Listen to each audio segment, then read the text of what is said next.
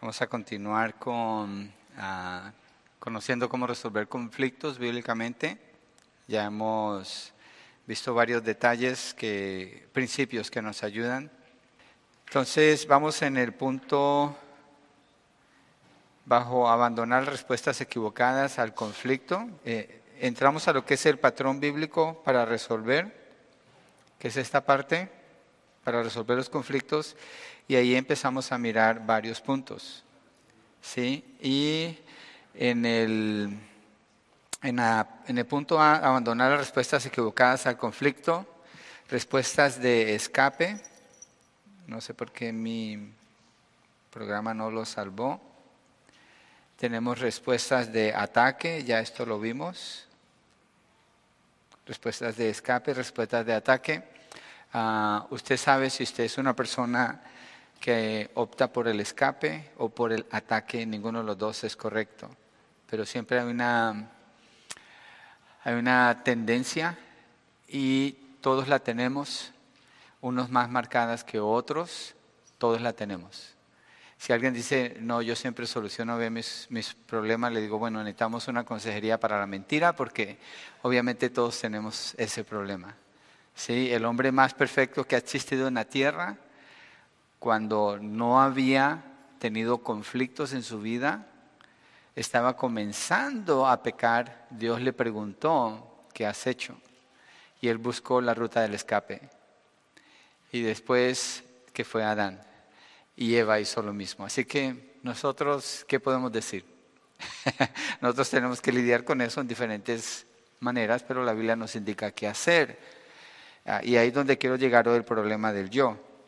Porque no admitir que yo tengo faltas es un problema dentro de los conflictos que me impide poder avanzar ah, para resolverlos.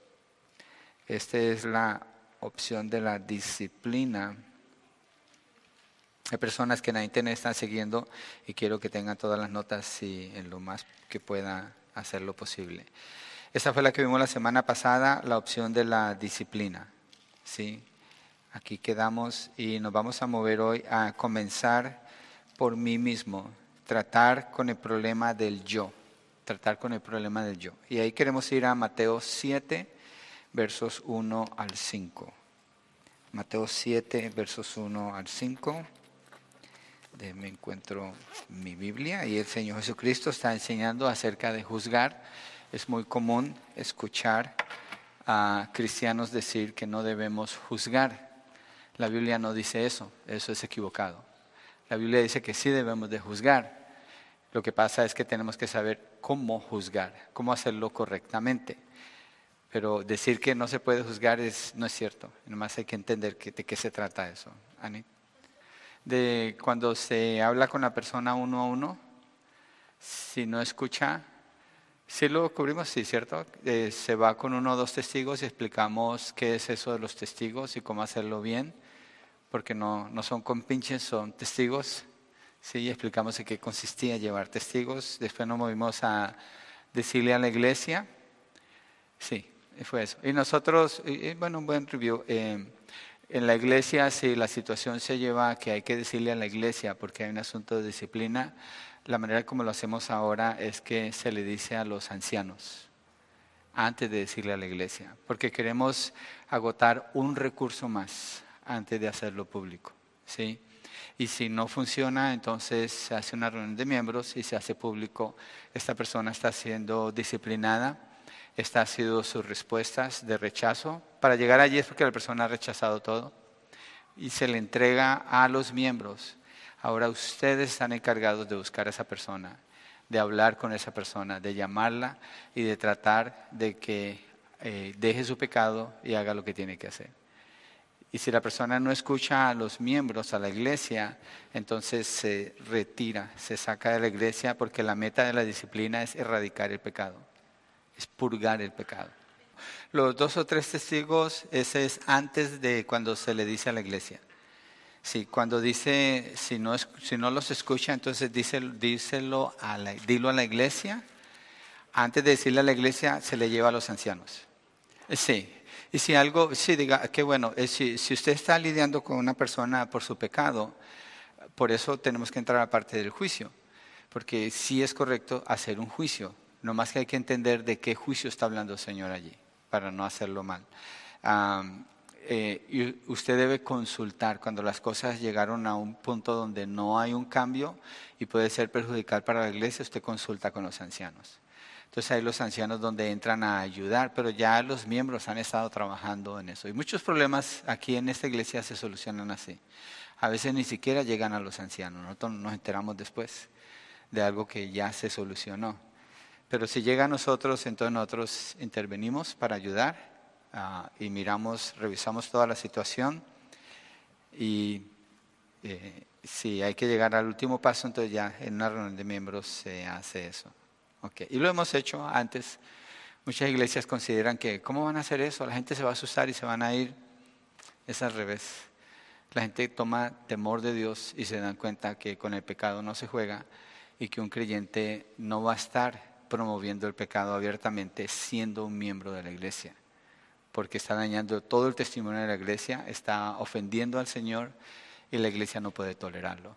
Entonces se lleva todo hasta que se soluciona, se soluciona buscando el arrepentimiento, pero si no, entonces si la persona no deja su pecado, entonces se le saca a la persona con su pecado y se le entrega en manos de Satanás. Eh, Primera de Corintios capítulo 5 dice eso, la iglesia lo ha hecho antes y tiene la misma disposición de hacerlo.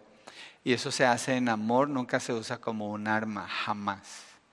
Ni tampoco se permite que un miembro vaya a acusar a otro miembro rompiendo los principios de Mateo, porque es pecado.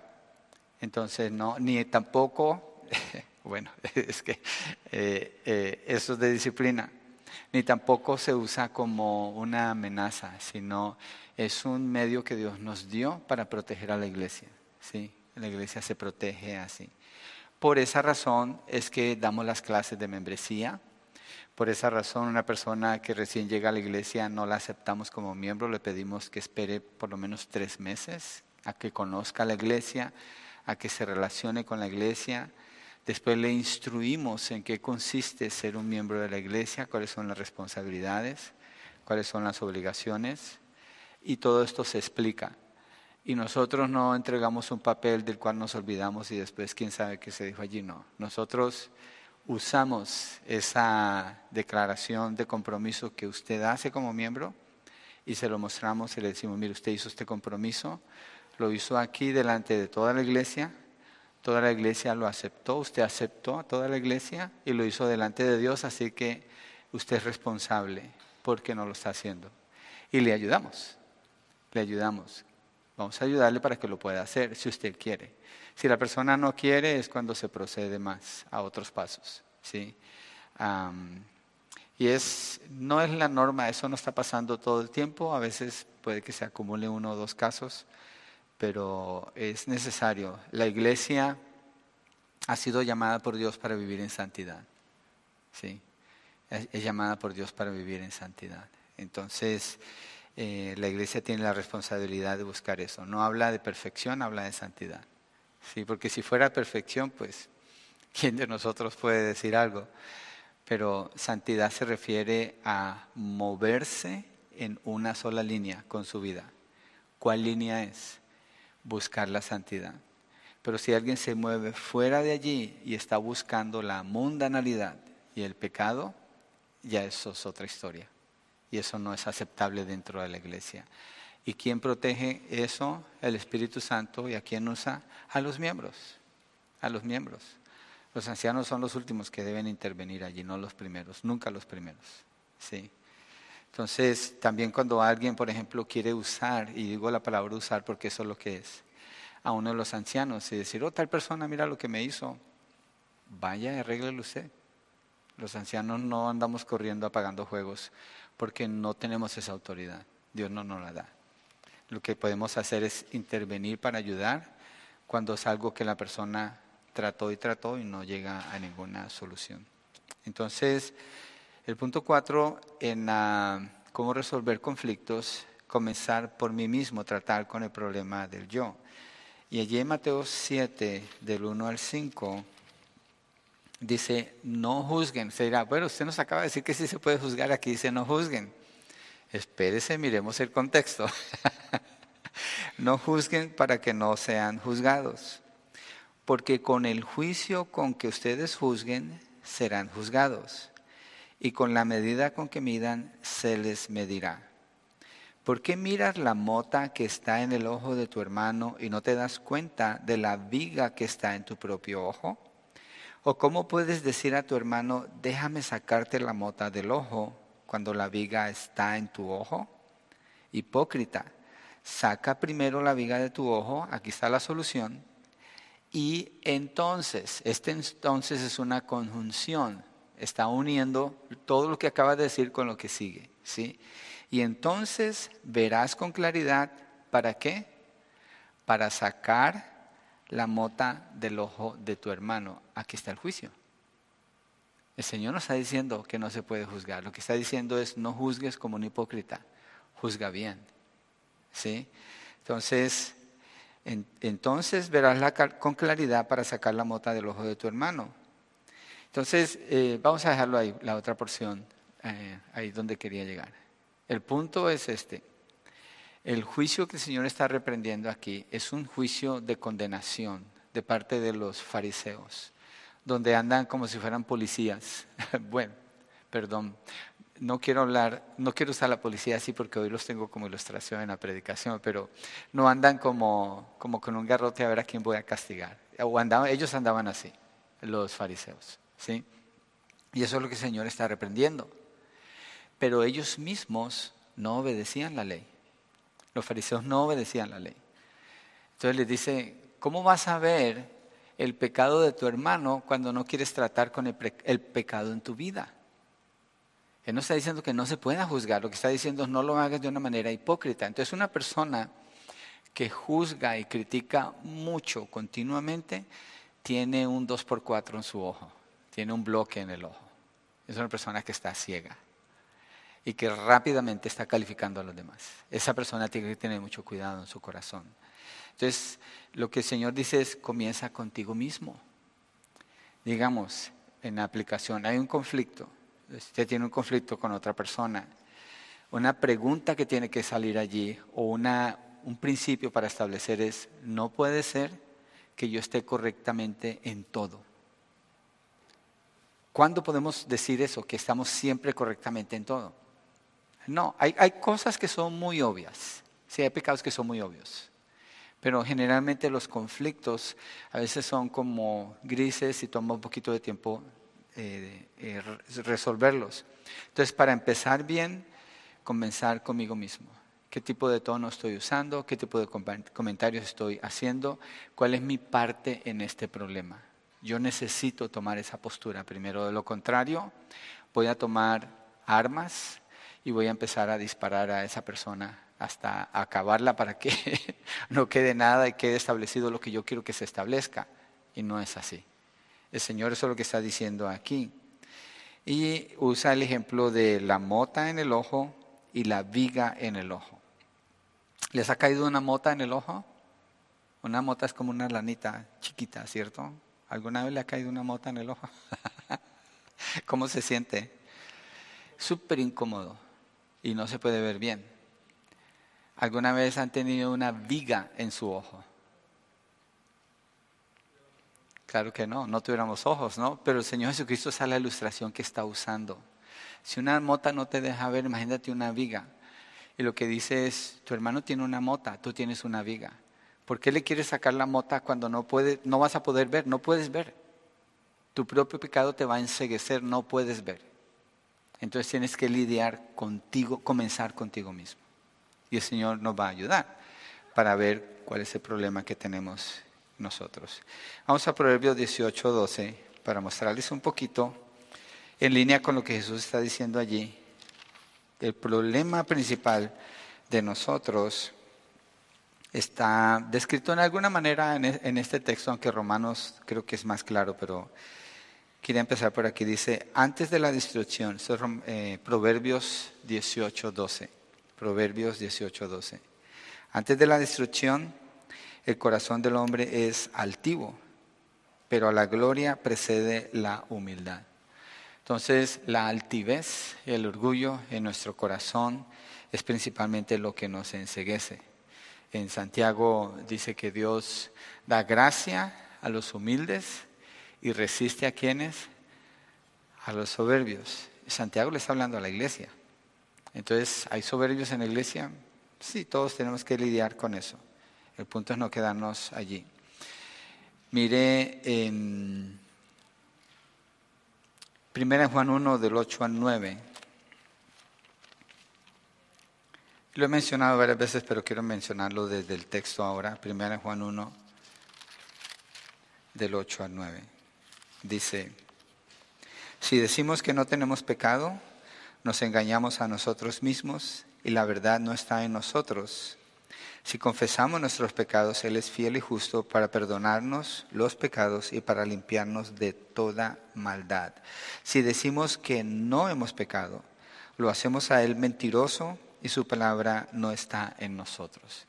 Entonces, tenemos que lidiar con el problema del yo. Tenemos que lidiar con nuestros pecados, estar seguros que no estamos aportando nuestro pecado en ese conflicto y muchas veces seguramente que así es para poder avanzar. Ahora, ¿cómo se hace eso de no tratar con el problema del yo? Las disculpas por el pecado, la evasión por el pecado. Tendemos a hacerlo, ¿sí? Por ejemplo, ah, bueno, yo llegué tarde a una reunión, pero hice una llamada con tiempo, dije, voy a llegar tarde, esto se salió de mis manos, no alcanzo. Físicamente no estoy en la posibilidad de llegar allí a tiempo. Pero em, en situaciones donde, voy a poner yo, no he cumplido exactamente como he dado mi palabra, noto que mi primera intención es decir una excusa. O es que tuve que hacer esto, es que tal cosa, en lugar de admitir mi responsabilidad. Entonces, para tratar con el problema de yo, es necesario admitir mi responsabilidad, como dice Juan, evitar lo que dice Proverbios 18, que es el orgullo, guardar mi corazón, lo que dice Mateo, de mirar mi falta antes de querer sacar una falta chiquita que mi hermano tiene en su ojo. ¿sí? Entonces tengo que admitir mi falta, tengo que admitir el orgullo y una vanagloria cuando quiero cubrir mis pecados e identificar esas excusas, ¿sí? en las cuales trato de esconderme para no confrontar la falta. Una práctica para ustedes. Si usted tiene problemas con llegar temprano, e, es, yo entiendo que llegar temprano no siempre se puede, ¿sí? es, normal eh, a veces. Pero si es la norma llegar tarde, usted tiene que revisar por qué está llegando tarde y ser honesto consigo mismo. Y si usted se da cuenta, si siempre tiene una excusa, es que el tren pasó, es que las luces estaban en rojo, es que me tardé porque no tenía listo esto. Si siempre tiene una excusa, entonces usted está cubriendo su responsabilidad. ¿sí? Y en una relación, puede ser matrimonial o de otro tipo, si hay muchas de esas fallas, eso está contribuyendo al conflicto. Y cuando se trata con el conflicto, su tendencia va a ser encubrir su pecado en lugar de ser honesto. Entonces, necesita trabajar con el problema del yo. Si quiere que Dios le dé gracia, necesita trabajar con el problema del yo. Otro problema del yo se muestra en Proverbios 18.1. Regresemos allí, Proverbios 18.1. Y este se manifiesta en varias maneras, pero principalmente es lo que dice eh, Salomón aquí, cuando dice, el que vive aislado busca su propio deseo, contra todo consejo se encoleriza. Ahora, si a usted alguien le reclama algo, Proverbios 18.1, si usted a alguien le reclama algo y usted inmediatamente se pone defensivo y se sale, usted es esa persona de Proverbios 18.1. El que vive aislado busca su propio deseo, contra todo consejo se encoleriza. Ese es el problema de yo. Quiere seguir haciendo lo que quiere seguir haciendo sin darle cuentas a nadie. Y eso es un problema. Eso es un problema. Tenemos que ser corregibles, tenemos que escuchar cuando alguien nos corrige y nos quiere hablar de, un problema que nota en nosotros y en medio del conflicto nosotros exponernos tanto a corregir como a ser corregidos, es, ambos, ambos lados. ¿Tiene sentido? ¿Sí? Ok. Entonces, vamos a tratar con el problema de yo cuando tengamos conflictos. ¿Podemos juzgar o no podemos juzgar? Sí, pero debemos hacerlo correctamente. Sí, hermana. Ok. Sí, el punto que está diciendo la hermana es, nunca voy a poder juzgar a otra persona porque yo siempre quedo corto o ella queda corta. Ah, el texto no está hablando de perfección, es ahí donde tenemos que hacer la distinción. El texto no habla de perfección. Si, el texto hablara de perfección, quiere decir yo no puedo tener ninguna falta para poder confrontar la falta de otra persona. No la puedo tener. Pero el texto no está hablando de eso. El texto está hablando es, en también Romanos 2, Pablo habla de eso. Tú que juzgas a los demás, pero tú mismo lo haces. Yo necesito revisar si yo hago lo mismo porque estoy juzgando a otra persona. Mejor voy a lidiar con el problema que yo tengo. Y una vez que estoy lidiando con eso, entonces puedo ayudarle a esa persona, pero no antes. Entonces necesito revisar mi corazón.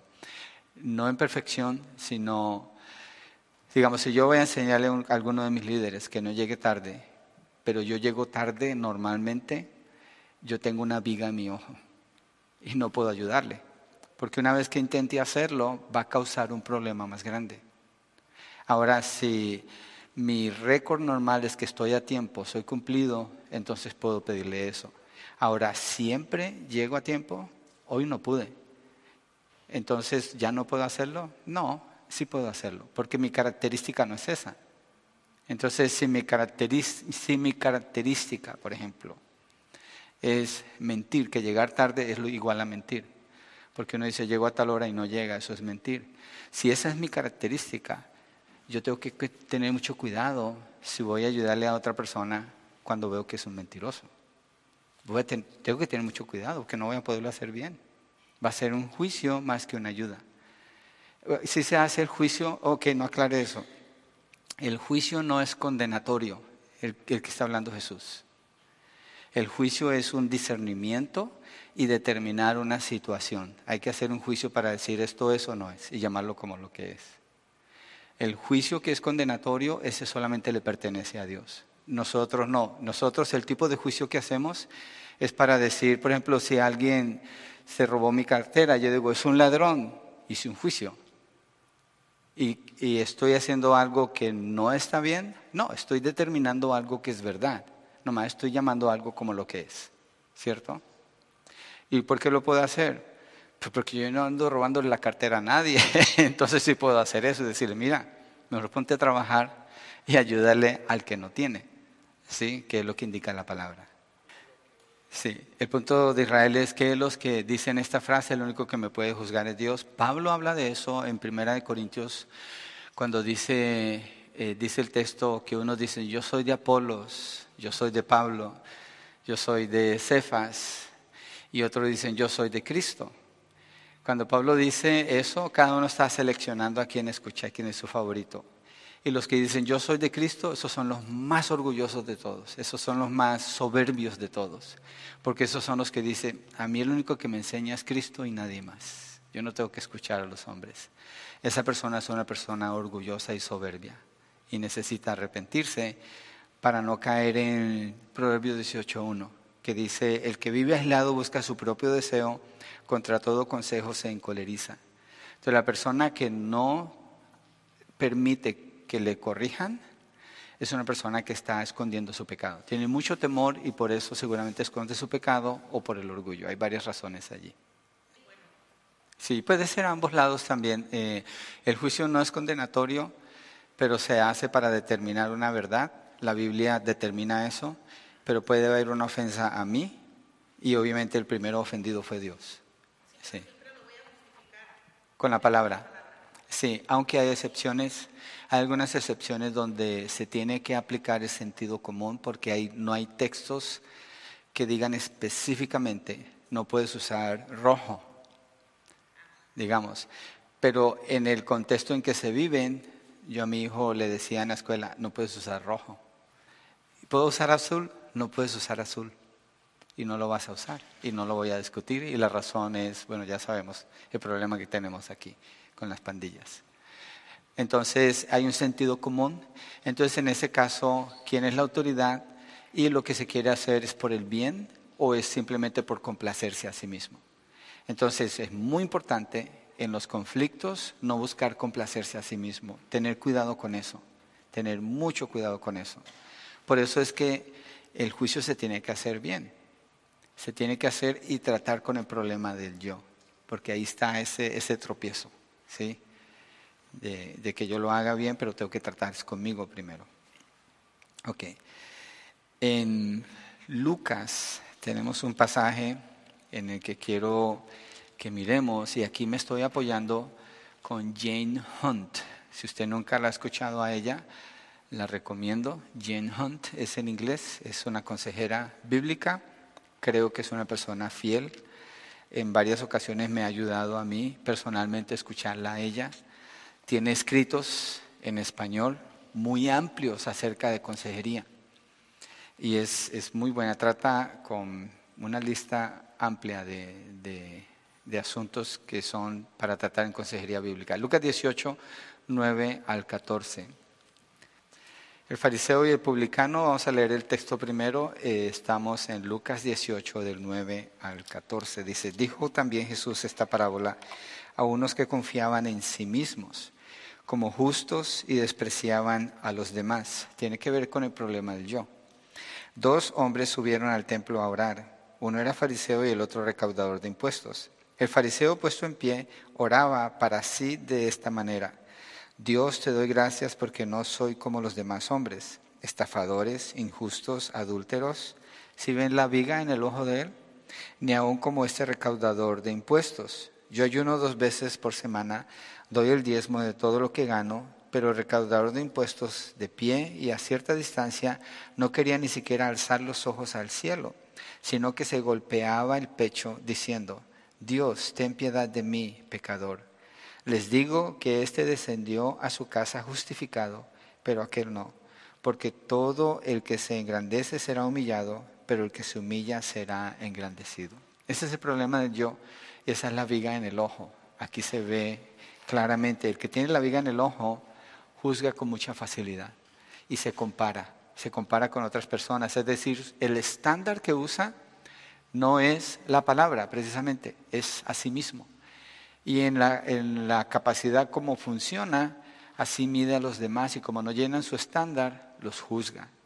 Entonces esa persona necesita lidiar con el, con el bloque que tiene en su Entonces miremos la comparación aquí. Ah, aquí cambian mis herramientas. Voy a ver si, creo que sí puedo. Entonces, el, el orgullo espiritual en este lado y la humildad piadosa en este lado. Entonces, en el verso 13 dice, pero el recaudador de impuestos de pie y a cierta distancia no quería ni siquiera alzar los ojos al cielo, sino que se golpeaba el pecho diciendo, Dios, ten piedad de mí, pecador. Entonces, en el, el que confía en su propia justicia, en el verso 9, Ah, sí, dice, dijo también Jesús esta parábola a unos que confiaban en sí mismos. Entonces, el orgullo espiritual confía en su propia justicia. Se juzga a sí mismo por lo que hace. prevalece mucho en hablar de lo que hace, calificar lo que hace. En cambio, el que es humilde no presume de autojusticia, sino que cuando se presenta delante de Dios ni siquiera quiere levantar la vista delante del Señor. Está como apenado delante del Señor. Esa es la postura que Él tiene.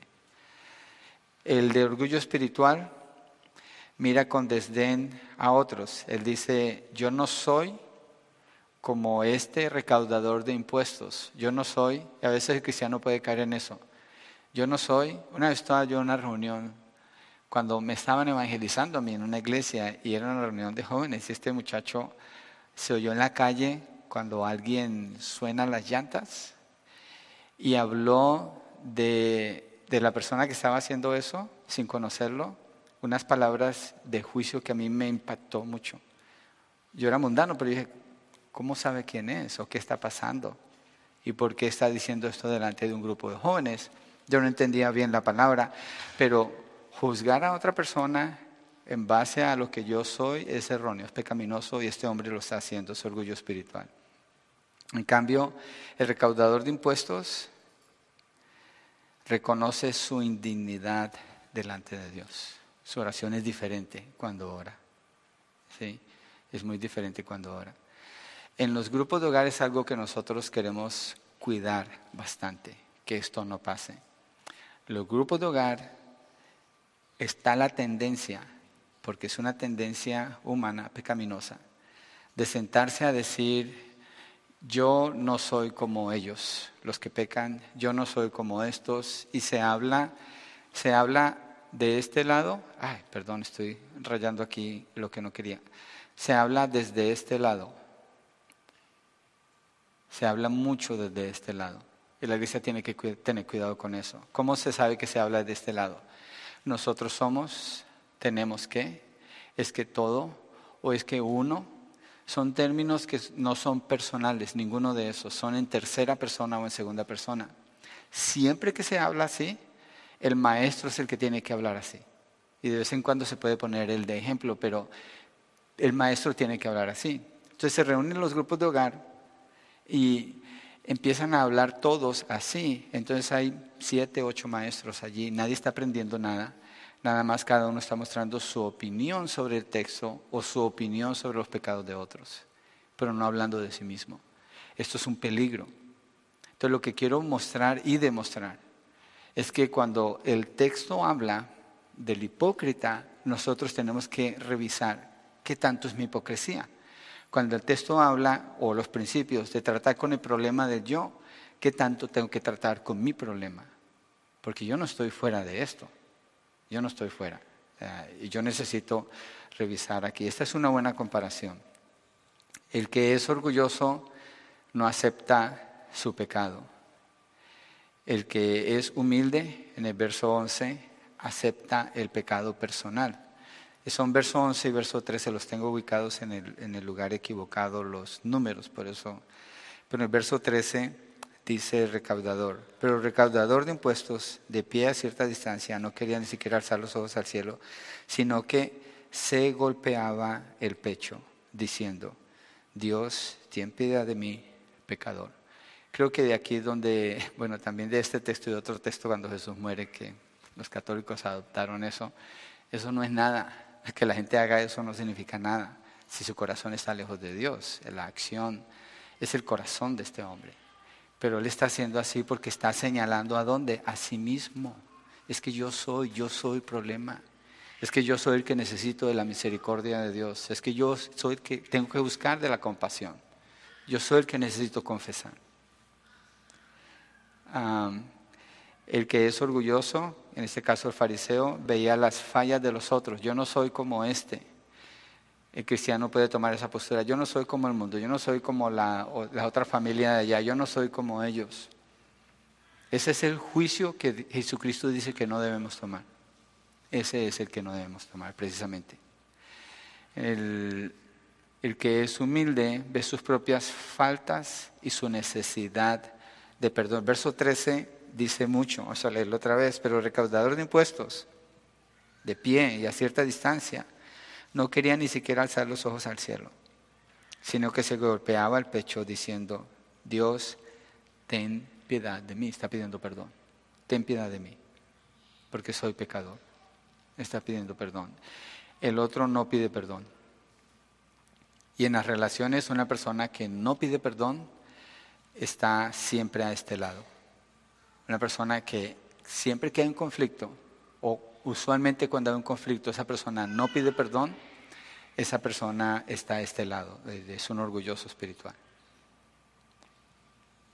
El orgulloso espiritual realiza obras religiosas delante de otros.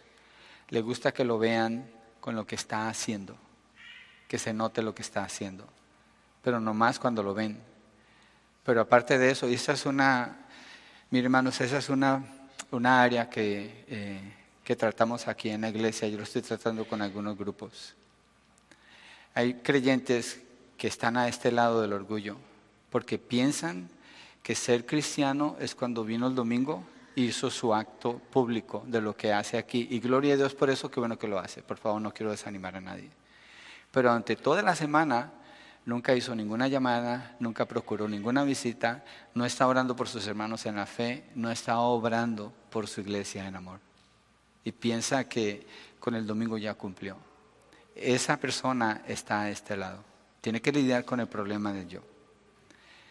El, el que es humilde pide la misericordia de Dios. Ten misericordia de mí, es decir, no asume que ya está haciendo todo bien. Él no asume eso. En ninguna parte de lo que él dice está asumiendo nada, al contrario.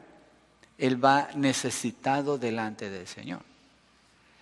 El que es un orgulloso rechaza la salvación y exalta el yo, no está pidiendo misericordia de parte del Señor. Verso 14 le dijo que le digo que éste descendió a su casa justificado, ese es el recaudador de impuestos, pero aquel no.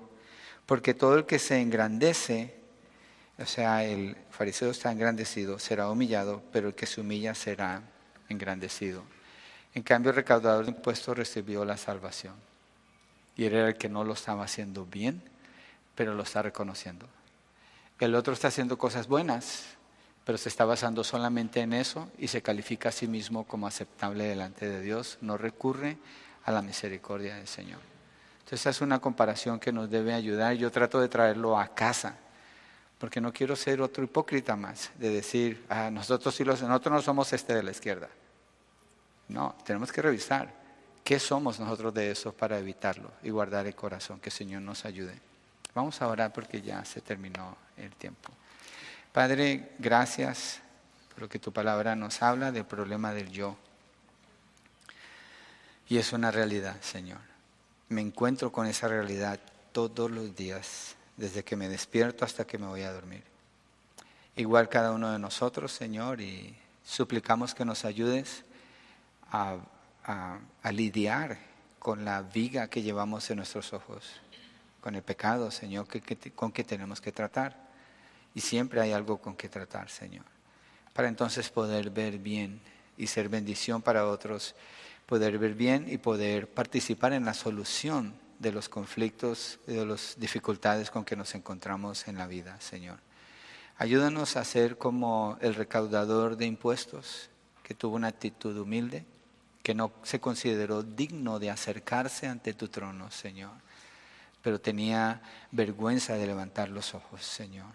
Obviamente es un hombre que necesita la salvación, pero Jesucristo afirma que él la recibió, porque su fe y su confianza no estaba en él, estaba en la misericordia que Dios podía extenderle, Señor, y tú la extendiste. Con este ejemplo, tú lo muestras que así es. Ayúdanos, Padre, a estar de ese lado mejor y a lidiar con esto todos los días y no asumir que ya lo hicimos, porque caeríamos en el lado del orgullo. Guárdanos, Padre, no nos dejes caer en esa tentación. Líbranos del maligno, Padre, y ayúdanos a, a ser humildes, Señor, a reconocer nuestra necesidad de ti. Te bendecimos, Padre, te damos gracias en el nombre de Jesucristo.